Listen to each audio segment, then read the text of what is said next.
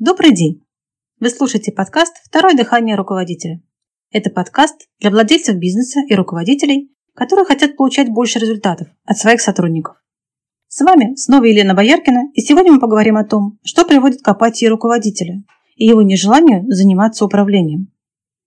Руководить отделом или компанией – нелегкий труд, который нередко приводит к профессиональному выгоранию, снижению личной мотивации, нехватке энергии, нежеланию действовать.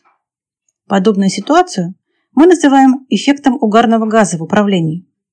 Почему именно такое название? Газ никак себя не проявляет в атмосфере. Он бесцветный, без вкуса и запаха, и с легкостью проходит сквозь стены, почву и другие материалы. В результате его воздействия на организм наступает общее кислородное голодание, приводящее к тяжелым последствиям. Похожая ситуация происходит и с руководителями, которые получают от работы один негатив. Все их внимание захвачено проблемами, а света в конце тоннеля не видно.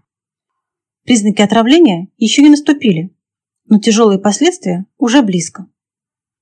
Как понять для себя, есть ли у вас признаки выгорания? Рассмотрим некоторые симптомы. Происходит снижение мотивации, потеря энтузиазма. Если раньше вам нравилась работа руководителя, или если вы владелец бизнеса, вам нравился ваш бизнес, то с некоторых пор вы чувствуете, что он вам в тягость.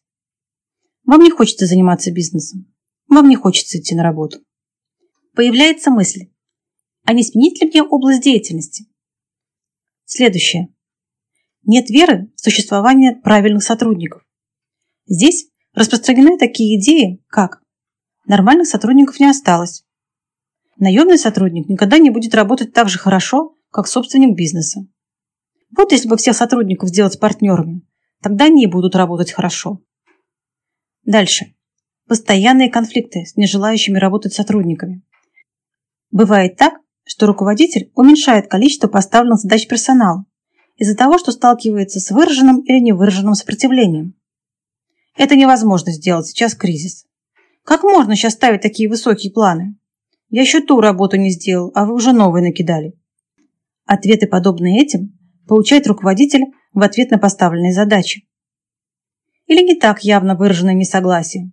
Так называемые кислые физиономии или гримасы, которые должны показать руководителю, как сильно он виноват в том, что позволил себе ставить задачи.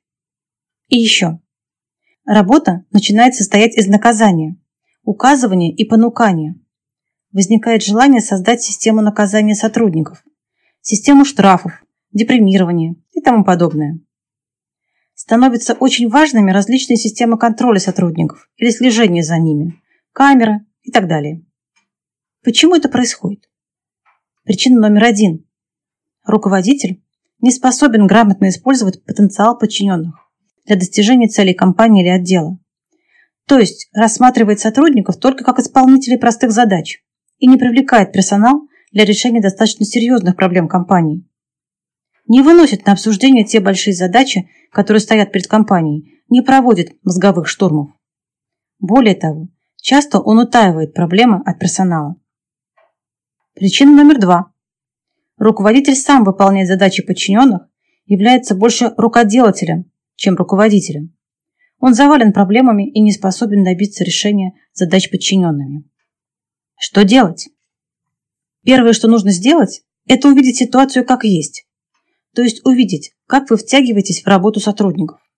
Увидеть определенные механизмы, которые делают так, что вы больше и больше погружаетесь в работу сотрудников, созданные ими проблемы, забывая о своей работе руководителя.